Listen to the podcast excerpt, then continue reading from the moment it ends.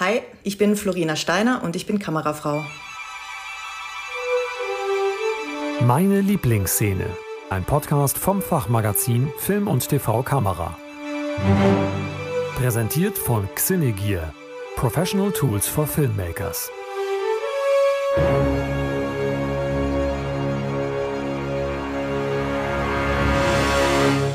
Hallo und herzlich willkommen hier im Podcast Meine Lieblingsszene vom Fachmagazin Film und TV Kamera.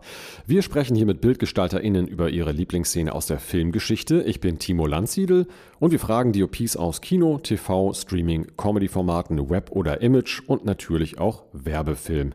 Für meine Gästin heute geht es erneut nach Baden-Württemberg. Ich begrüße DOP Florina Steiner. Hallo, herzlich willkommen, Florina. Hallo, Timo. Florina, bitte sag unseren HörerInnen und mir, welche Szene aus welchem Film hast du heute mit dabei? Also, ich habe mir die Szene aus dem Film Vantage Point von Pete Travis rausgesucht und zwar von äh, dem Protagonisten Howard Lewis, gespielt von Forrest Whitaker. Man muss einmal dazu sagen, Vantage Point, der heißt im Deutschen acht Blickwinkel.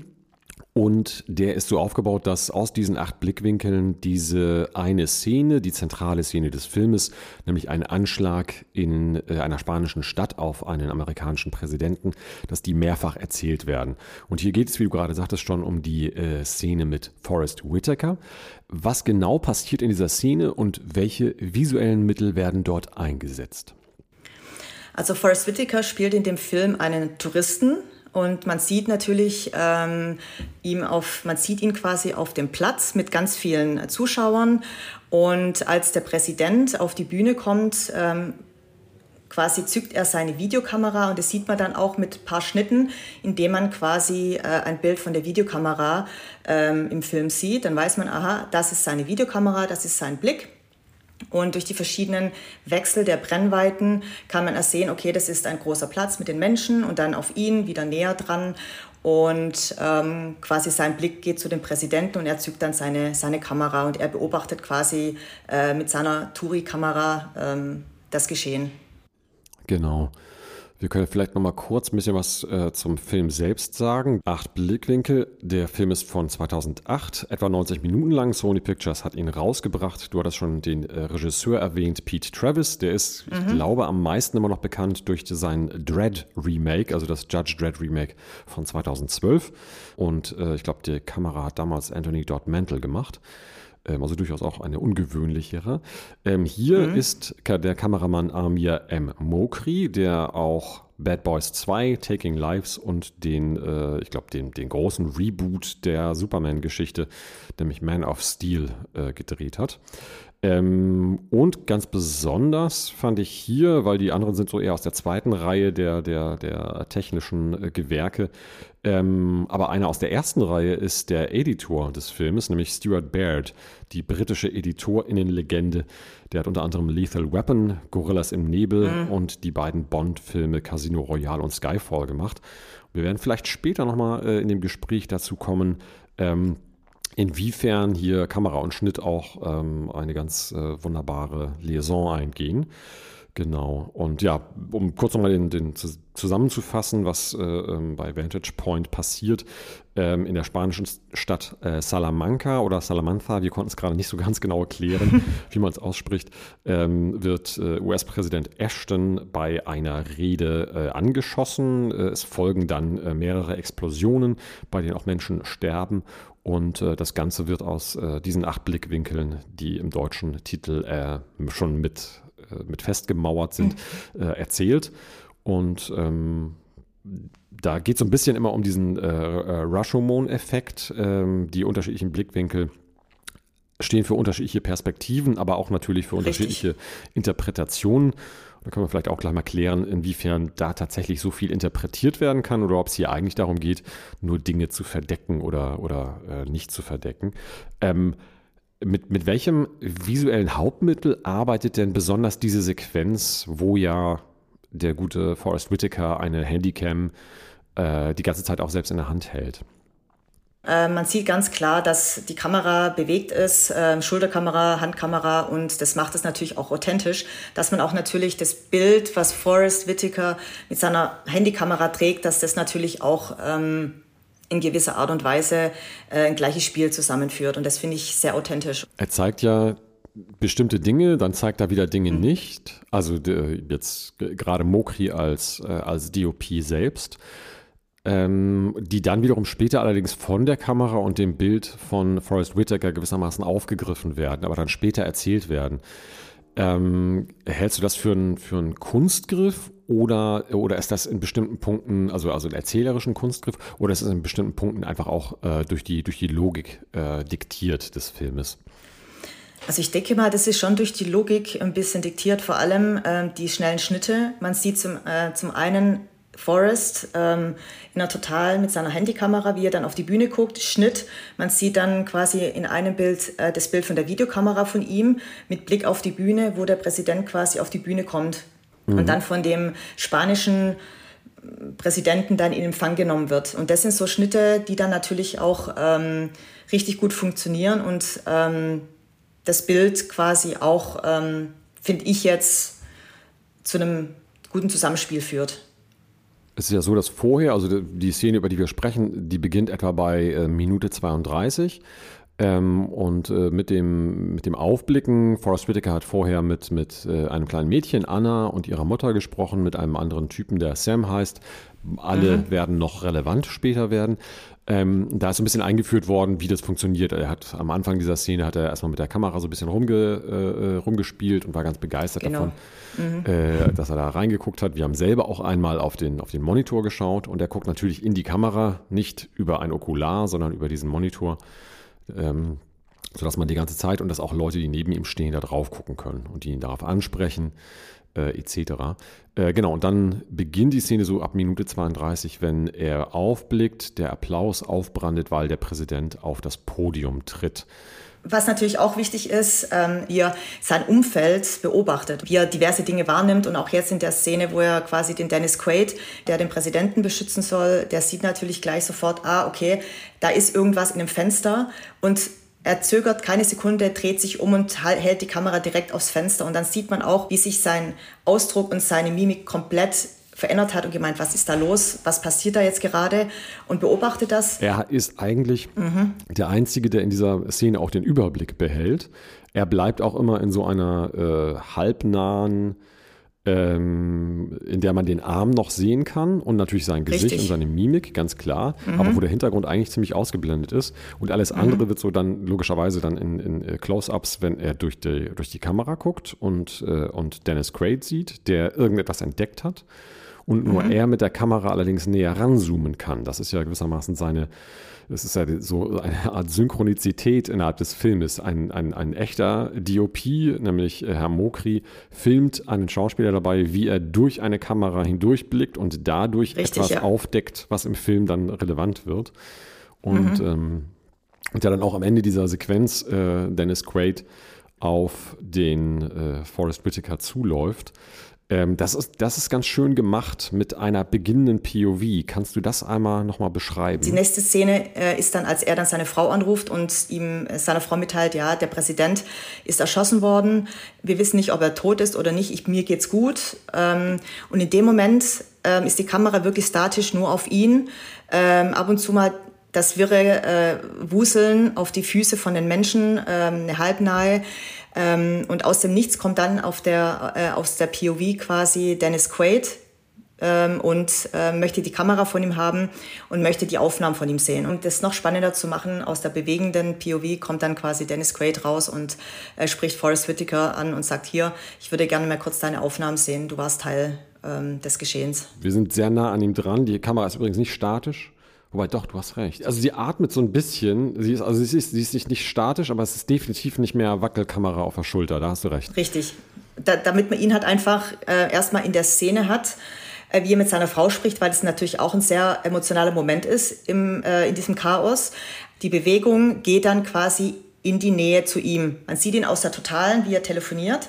Mhm. Ähm, und dann bewegt sich die Kamera Schritt für Schritt auf ihn zu, aber in einer Bewegung und nicht in einer statischen oder in einer ähm, Gimbal-artigen Bewegung, sondern die Kamera bewegt sich und wackelt, dass es sehr authentisch ist. Und wie gesagt, und aus dieser Bewegung heraus, wo man sich näher dem Protagonisten nähert, kommt dann aus von rechts dann der ähm, Dennis Quaid raus und ähm, kommt auf ihn zu und möchte die Kamera von ihm sehen. Genau, ja. Das ist ganz schön. Er tritt, Dennis Quaid tritt in diese eigene POV, weil es ist eine suggerierte Richtig. POV, mhm. äh, eine suggerierte, subjektive, tritt er rein von rechts.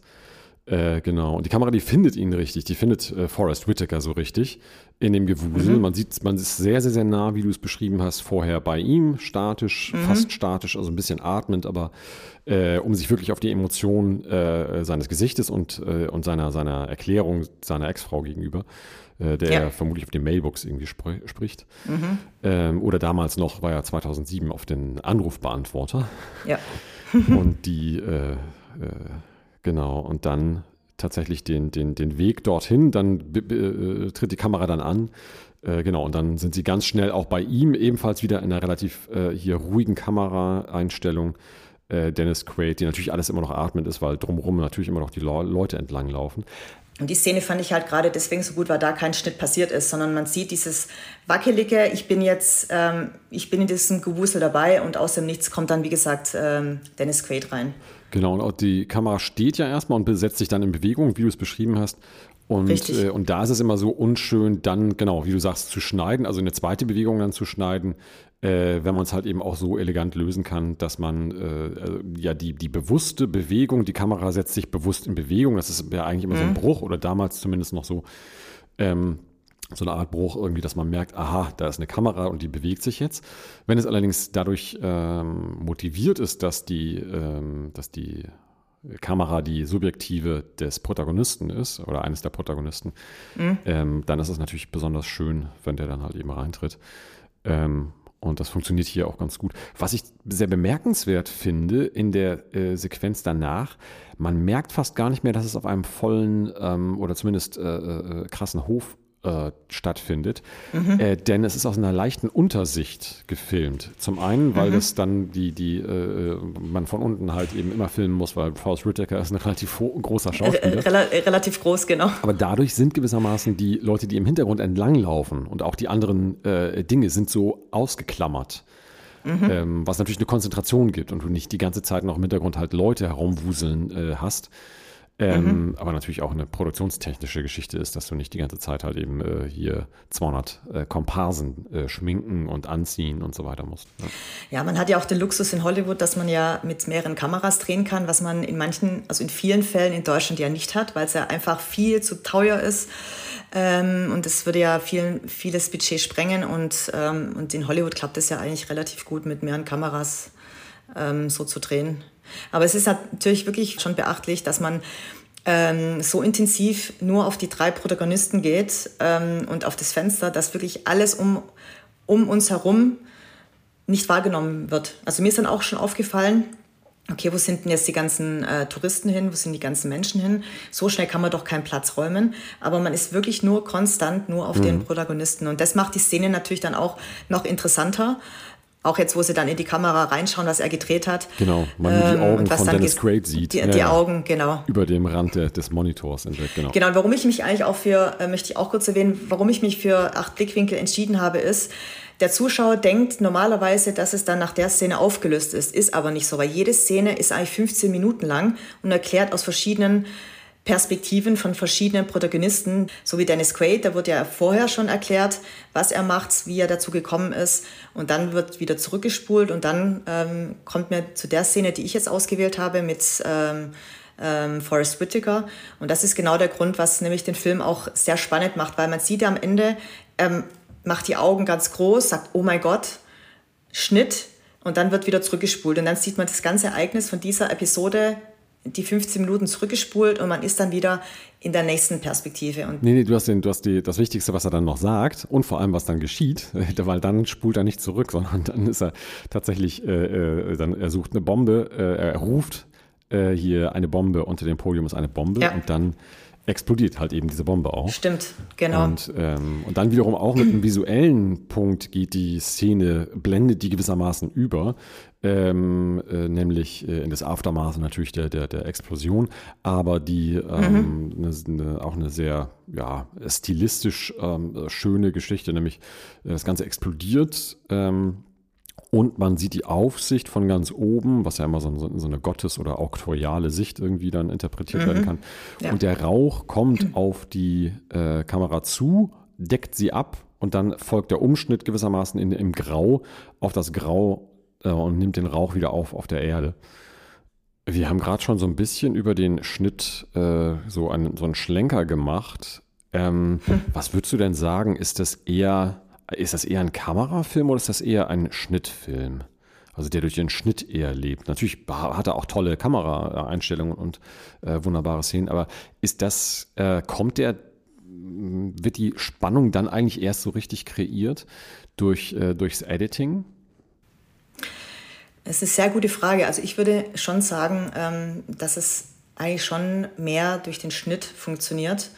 Mhm. Ähm, weil man, Schnitte haben so viel Macht, die können so viel erzählen, die können, ähm, ja, also ich, es reicht eigentlich, wenn ich sage, Schnitt ist ein machtvolles Tool und man kann so viele verschiedene Perspektiven und verschiedene Möglichkeiten erzählen. Und ich bin schon der Meinung, dass Schnitt eigentlich bei diesem Film mehr Beachtung hat als eigentlich die Kamera. Die, die, das Konzept, also das Kamerakonzept, das visuelle Konzept ist nicht so stimmig wie, äh, wie letzten Endes die so bestimmte Dinge, die dann äh, dadurch nochmal rausgelöst werden aus den einzelnen Bereichen. Mal ganz davon abgesehen, dass tatsächlich ja diese die Grundidee, acht Blickwinkel, also auch zurückzuspulen etc., das ist natürlich eine Sache, die nur dadurch funktionieren kann, dass man äh, bestimmte Dinge auch durchaus häufiger einsetzt. Mhm ähm, ja. wenn auch aus unterschiedlichen äh, hier Winkeln oder, oder Perspektiven, ähm, um sie halt eben neu erzählen zu können. Da finde ich leider macht gerade im zweiten Teil des Gesamtfilmes ähm, können Sie dann das Versprechen, was Sie durch den Titel, also gerade durch den deutschen Titel, äh, nicht äh, also äh, aufmachen, dass Sie das nicht wirklich einlösen. Also so richtig spannend. Mhm. Es wird dann so ein bisschen leider unlogisch. Es ist eine spannende Szene hier definitiv und die lebt dann allerdings auch nicht mehr wirklich von dem von diesem Blick durch das durch durch seine Kamera. Mal ganz davon abgesehen, dass es dann solche schönen, absurden Sachen gibt, die jedem, der irgendwas von äh, Bildqualität äh, versteht, äh, wenn dann mit einer sehr langen Brennweite so die Einkaufsstraße da hinuntergeschossen wird. Du hast einen unscharfen Vordergrund, einen unscharfen Hintergrund, einen relativ geringen Schar Schärfebereich in der Mitte irgendwo und oben links ist eingeblendet HDV 1080 I. ja, das, das, ist dann schon, ja, das macht natürlich keinen Sinn. Genau. Das ist natürlich äh, sehr skurril, ja. Überhaupt gar nicht irgendwie. Äh, hättest, hättest du dir gewünscht, dass äh, hier damals die vielleicht echtes Material von dieser Sony Handycam eingesetzt hätten, um das authentischer zu machen? Nee, das hätte, glaube ich, gar nicht funktioniert. Ähm, einfach von der Qualität her. Und äh, ich muss ehrlich gestehen, ich weiß auch nicht, mit, mit äh, welcher Kamera äh, gedreht worden ist, ob es Panavision war oder äh, mit einer Ari oder ähm, mit einer genau, Sony. Das, das weiß ich jetzt ehrlich gesagt nicht. Das war eine Panaflex ähm, und mit Primo-Linsen. Das heißt also auch, genau, auch mit ah, okay. Panavision-Linsen. Mhm. Nee, das würde, glaube ich, keinen Sinn machen. Ich, äh, ich glaube nicht, in der Zeit war das mit der Technik nicht so fortgeschritten wie jetzt heute, dass man jetzt altes Material vielleicht interpoliert oder einfach äh, ja, kopiert und das dann vielleicht mit, mit Color Grading vielleicht noch ein bisschen bearbeitet, dass es dann im Endeffekt ein bisschen so aussieht wie jetzt der Film, weil der würde ja auch äh, bearbeitet, aber das hätte keinen Sinn gemacht. Das würde, glaube ich, die Zuschauer eher ein bisschen stören und von dem eigentlichen Thema, um was es dem Film geht, eigentlich ablenken. Absolut, ja. Ja, die Qualität war äh, bei HDV immer noch äh, 25 Mbit von der, von der ähm, Komprimierungsrate oder von der, von der mhm. äh, doch Komprimierungsrate? Ja. Ähm, und aber auf jeden Fall, äh, auch wenn es 1080 hieß, war das nicht wirklich vernünftiges Full HD. Wie ist es denn in den anderen Blickwinkeln und den anderen Geschichten, die erzählt werden? Sind das die gleichen Stilmittel, die gleichen visuellen Stilmittel, die da auftauchen, oder sind die sehr viel ruhiger oder noch sehr viel heftiger? Also ich denke mal, Stilmittel in den anderen Perspektiven ist im Endeffekt schon gleich wie jetzt in der Szene, die ich mir ausgesucht habe. Es ähm, ist immer Handkamera, es ist immer wackelig. Bei einer man rennt der, dem Protagonisten hinterher, man, hat, äh, man ist manchmal näher drauf, man ist ein bisschen untersichtig, äh, manchmal auch natürlich sehr weit, um das besser erklären zu können. Ähm, aber generell denke ich mal, hat sich das, ist es gleich bei allen anderen. Szenen auch. Der Film arbeitet ja sehr häufig, sowohl bei der Kamera mit dem kleinen Monitor, als auch später dann bei den äh, Leuten, die das Ganze im Fernsehen angucken, auch äh, bei denen im Übertragungswagen etc., bei den ganzen Fernsehleuten.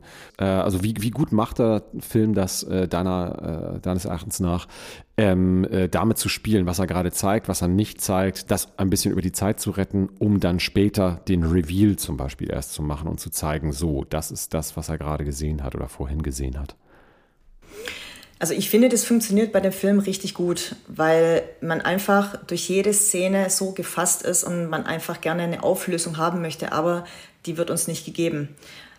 Deswegen heißt der, der Film ja auch ähm, acht Blickwinkel. Da kann man ja ein bisschen herleiten. Acht Blickwinkel aus verschiedenen Perspektiven. Und um es natürlich spannend zu machen, fängt man halt immer ab einem gewissen Punkt an, ähm, zeigt die Szene und wenn es spannend wird, wie zum Beispiel jetzt die Anfangsszene mit äh, GNN, ähm, wo dann plötzlich die Bombe hochgeht und man eine Moderatorin sieht, die dann am Ende am Boden liegt. Schnitt, die Zeit wird zurückgespult und man fängt wieder bei quasi 11.59 an. Um 12 geht dann die nächste Szene weiter. Ich gucke manchmal auch Filme an, die vielleicht von der, vom Inhalt her ein bisschen belangloser sind, um einfach nur zu sehen, wie ist da die Auflösung. Und nach 15 Minuten ist es manchmal so, da weiß ich schon, wie es am Ende ausgeht und schalte den Film aus. Ja, genau. Egal, ob es jetzt gut gedreht worden ist oder nicht. Also das mag dann noch so ein toller Kameramann sein oder eine Frau. Aber wenn mich die Story nicht umhaut, dann interessiert mich auch die Technik nicht. Dann schalte ich weg. Und bei dem hat es mich halt einfach fasziniert, weil ich einfach selbst ähm, überlegen musste. Ich möchte auch dir, liebe Florina, die äh, Frage nach deiner äh, Arbeit und deinem Arbeitsschwerpunkt stellen und was du momentan äh, ja, an Kameraarbeit ähm, äh, am liebsten machst. Also mein Schwerpunkt ist gerade im Dokumentationsbereich und zwar im Reisesektor. Da bin ich gerade mhm. sehr viel unterwegs. Und so die nächsten Projekte stehen jetzt schon an. Und zwar in Tansania. Da werde ich dann eine Hilfsorganisation begleiten. Spannend, ja. Und ähm, das Begleiten wird sehr aufwendig. Da bin ich auch schon dabei, ein bisschen mir schon visuelle Gedanken zu machen, weil es natürlich äh, viel mit Kindern ist, viel mit ähm, und Kinder sind ja sowieso, kenne ich, weil ich schon in Afrika war, sehr berührungsfreundlich. Mhm. Also die mhm. haben keine Angst, sondern die kommen dann halt ähm, auf dich zu, wie ich dann quasi diverse Dinge umsetze. Aber das Wichtigste ist eigentlich in dem Punkt, ähm, es ist eine Organisation, die Spenden braucht und die auch zu 100 Prozent die Spenden in die Projekte ähm, rein, reinwirft, sage ich jetzt mal. Und natürlich ist der Vordergrund natürlich die Arbeit, was die Organisation macht und dann im Endeffekt die Kinder. Und da bin ich gerade ähm, am Brainstormen, wie ich das visuell dann umsetze, dass beide Seiten äh, natürlich ähm, zufrieden sind. Ja, genau. Das ist gerade so gerade mein, mein Hauptfeld, was ich gerade tue. Und die, die, Dokumentation wird dann über die äh, Projekte sein, die die Organisation dort umsetzt? Genau, es werden Zahnärzte, äh, deutsche Zahnärzte ähm, werden dann vor Ort sein und mhm. werden dann, die kriegen dann Care Packages und mit diesen Care Packages werden dann die Kinder, das sind dann pro Dorf 70 Kinder und glaube ich 80 Erwachsene, die werden dann von denen unterrichtet und ein bisschen gibt es quasi so einen Zahn Kurs, wie man jetzt richtig Zähne putzt, wie man die ja, Hygiene, ja.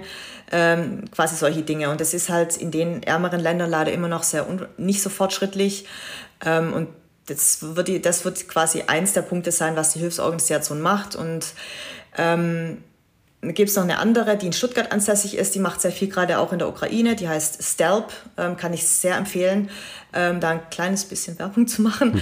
Und, ähm, Dann nenn bitte auch nochmal den Namen der, der Hilfsorganisation, die die Projekte in Tansania umsetzt. Ähm, Drops, D-R-O-P-S, Drops. Ah, ja, genau. Und ich, genau, und die andere ist in Stuttgart ansässig, ähm, heißt Stelp, S-T-L-E-P e.V., und die sind gerade wirklich da, wo es wirklich am dringendsten gebraucht wird. Der Chef ist gerade in Afghanistan mhm. und ähm, er setzt sich da richtig gut ein. Ukraine natürlich auch. Und ich werde wahrscheinlich in Tansania, das ist auch mit einer Partnerfirma, werde ich wahrscheinlich dann auch dort sein. Die werden dann einen, ein Krankenhaus bauen für Maasai, die nämlich ähm, in den Nationalparks quasi mit den Touristen arbeiten. Aber das ist ein reines Krankenhaus mit, ähm, wo Maasai von Schlangen gebissen werden. Und das habe ich auch noch nie gehört. Also es gibt wirklich ein Krankenhaus, wo Schlangenbisse behandelt werden. Ja, und das ja. braucht auch natürlich viel Geld. Und das, das sind quasi so die Projekte, die jetzt gerade so ähm, relativ aktuell sind. Und da bereite ich mich gerade äh, visuell vor. Ist nicht einfach, aber ich hoffe, ich krieg's hin. Da gehe ich doch mal sehr stark davon aus. äh, gibt es denn in deiner Arbeit so die Möglichkeit, ähm, Inspiration aus dem Kino, also zum Beispiel aus Vantage Point, ähm, mit, mit ein, äh, inzukorporieren in die Arbeit? Ähm, also natürlich ist es nicht die Möglichkeit, irgendwie mal einen Kran aufzubauen, einen Technocrane irgendwie und dann so einen äh, 12-Meter-Schwenk zu machen. Ähm, aber vielleicht im, im Kleinen oder in anderen Dingen? Äh, jetzt bezogen jetzt auf meine Arbeit, die, jetzt, die ich jetzt mache? Genau, oder zum Beispiel bei, bei den Reisedokumentationen, bei, den, bei dem dokumentarischen Arbeiten. Ja, also da habe ich mir natürlich Gedanken gemacht, weil ähm, da werde ich nicht viel Zeit haben, weil wir ja wirklich nur sehr bedingt ähm, von A nach B reisen und einfach nur fünf, sechs Tage dort sind. Ja, ja. Das heißt, ich werde ich werd, äh, aller, ich kann auch kein Easy Rig mitnehmen, das funktioniert nicht. Ähm, mhm. Also ich werde da garantiert einen Gimbal einsetzen und ähm, habe ein Mikro obendrauf und werde wahrscheinlich auch einen Zoom haben, weil ich glaube, da kann ich schlecht die Brennweite wechseln, weil, weil wenn da so viele Kinder sind und es geht, es muss schnell gehen, dann werde ich vermutlich äh, nicht äh, nur mit Festbrennweiten arbeiten können. Die Zeit wäre zu, wäre zu lange, weil da müsste ich den Gimbal nochmal neu ähm, kalibrieren und es würde einfach, das dauert zu lang. Ja, also genau. definitiv Gimbal, aber ich würde natürlich auch, um das ein bisschen auch stilistischer zu machen, um das mit den Zuschauern auch ein bisschen nahelegen, natürlich auch viel Handkamera machen. Vielleicht lasse ich auch mal ein Kind die Kamera nehmen und die so einfach mal ein bisschen rumlaufen. Mhm, ja, das, genau. und, dass man da einfach mal sieht, wie es da eigentlich wirklich ist. Und ich finde es auch manchmal schwierig, dass vieles ein bisschen auch die, von der Kameraarbeit her ein bisschen ähm, weggeschnitten wird, sondern man soll wirklich zeigen, es ist ein armes Land. Man muss wirklich intensiv zeigen, ja, also ich möchte da wirklich schon 100% zeigen, was, was da los ist. Das hat ja auch was von, von der Wahrhaftigkeit irgendwie gerade, der, die der Dokumentarfilm aber natürlich auch herstellen muss, also auch gestaltet werden soll, was du ja auch sagtest. Das ist ein wichtiger Faktor und dann halt eben da den, den, äh, der auf dem schmalen Grat halt eben zu mhm. sich zu bewegen. Ähm, äh, was zeigt man? Was möchte man auch an, an schlimmen Dingen irgendwie zeigen?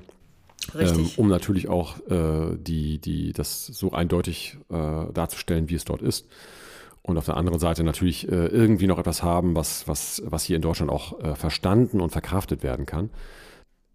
Hast du denn im dokumentarischen Arbeiten so ein bisschen die Möglichkeit, ganz allgemein gesagt, gar nicht mal um die Projekte, auf die Projekte mhm. bezogen, mhm. über die wir jetzt gerade gesprochen haben, ganz allgemein die Möglichkeit, dir so deine Freiheiten auch in der Gestaltung irgendwie zu, zu suchen? Oder hast du das Gefühl, dass es schon sehr stark diktiert wird vom Projekt?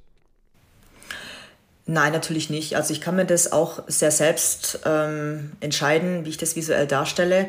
Aber es ist natürlich immer, vor allem bei den Reisedokus, immer ähm, eine Produktion und eine Reiseveranstaltung dahinter, die natürlich schon gerne möchten, schon diverse Dinge diktieren, wie sie es gerne haben möchten. Und dann muss man natürlich auch ein bisschen einfühlsamer sein und mit denen reden und sagen, okay, das ist natürlich kein Problem, wird aber in dem Stil, wie wir es machen, nicht ganz funktionieren. Oder wie ich es drehe, ich kann ja was, ich kann ja mal verschiedene Beispiele nennen, aber generell ist es meistens so, dass durch die Erfahrung schon eine Eigeninitiative ähm, erwartet wird und das sagt, okay, kannst es gerne so machen, aber wir möchten gern doch ein bisschen das und das mit drin haben. Das ist dann kein Problem. Ja, genau. Ist es für dich so, dass zum Beispiel über die Wahl der Brennweite bei einem Zoom äh, so eine gewisse Art von, von, von Freiheit irgendwie zum Beispiel bei einem dokumentarischen Projekt schon kommt? Ja, auf jeden Fall. Ähm, ja, ein Zoom ist natürlich manchmal schon ein bisschen, ähm, finde ich jetzt manchmal schwierig, weil ich möchte ja nicht äh, reinzoomen, ich möchte nicht rauszoomen, weil das macht dann einfach das Bild kaputt, sondern ähm, ich denke manchmal eine, eine, ein 35 zum Beispiel, mit dem drehe ich auch sehr gerne, ähm, mhm. mit einem Leica R zum Beispiel. Äh, das hat eine andere, eine andere Funktion wie jetzt äh, ein 70 mm oder ein 24-70. Und, äh, aber es ist natürlich, da muss ich natürlich vorab sehen, dass es halt einfach von der von dem Geschehen her mache ich das natürlich abhängig. Ich benutze auch gerne mal ein Tele, um einfach auch mal die Nähe äh, zu zeigen. Also es hängt, wie gesagt, also ich entscheide das dann natürlich auch ganz ähm, von den Gegebenheiten, genau, wie, klar, wie viel klar. Zeit ich dann auch habe. Und dann muss ich es halt entscheiden und ich nehme natürlich immer viel zu viel mit, aber am Endeffekt bin ich dann am Ende dankbar, dass ich dann doch die Sachen mitgenommen habe, ähm, weil ich sie dann am Ende dann doch gebraucht habe. Hat dich acht Blickwinkel in irgendeiner Form in deiner Arbeit, für deine Arbeit inspiriert? Auf jeden Fall. Also ich, ich habe natürlich schon mehr auf die, auf mein Umfeld mehr geachtet. Oh ja, ja. Was passiert denn im Umfeld? Was machen denn die Leute? Und natürlich konnte ich dann immer das, das eine oder andere dann natürlich mal einfangen, was ich sonst, wo ich vorher vielleicht nicht drauf geachtet habe. Und das ist vor allem bei, bei Reisen und wenn man viele Dokus im Ausland dreht, sehr wichtig, dass man nicht nur die, die, die Highlights, äh, zum Beispiel das Empire State Building, sondern dass man wirklich mal in die Bronx geht, wo halt wirklich auch die Armen leben, sondern einfach da mal beobachtet und einfach mal die Kamera auch laufen lässt. Das habe ich auch mal gemacht. Hat, hatte zwar unglaublich viel Material, aber im Endeffekt waren dann halt schon ein paar Sachen dabei, ähm, die man verwenden konnte. Und das war natürlich, äh, das fand die natürlich auch ganz toll. Liebe Florina, ich danke dir sehr herzlich für deine Zeit und äh, deine Einblicke und äh, die Szene aus acht Blickwinkel, die du uns mitgebracht hast. Und ich hoffe, dass wir uns in Belliger Bälde äh, zu einem weiteren Gespräch äh, hier über deine Projekte, über deine Arbeit irgendwie zusammenfinden können. Vielen Dank. Ja, ich danke dir auch. Hat mir sehr viel Spaß gemacht. Vielen Dank. Meine Lieblingsszene ist ein Podcast vom Fachmagazin Film und TV Kamera. Moderation und Produktion Timo Landsiedel. Musik Kevin MacLeod, The Curtain Rises. Wir bedanken uns herzlich für die Unterstützung bei unserem Sponsoren Xenegear. Professionelle Ausrüstung und Schulungen für Profi-Filmemacher. Mehr Informationen und die begleitende Reihe im Heft finden Sie unter film- und tvkamera.de. Wollen Sie keine Folge mehr verpassen? Dann abonnieren Sie den Podcast auf film- und tvkamera.de slash podcast.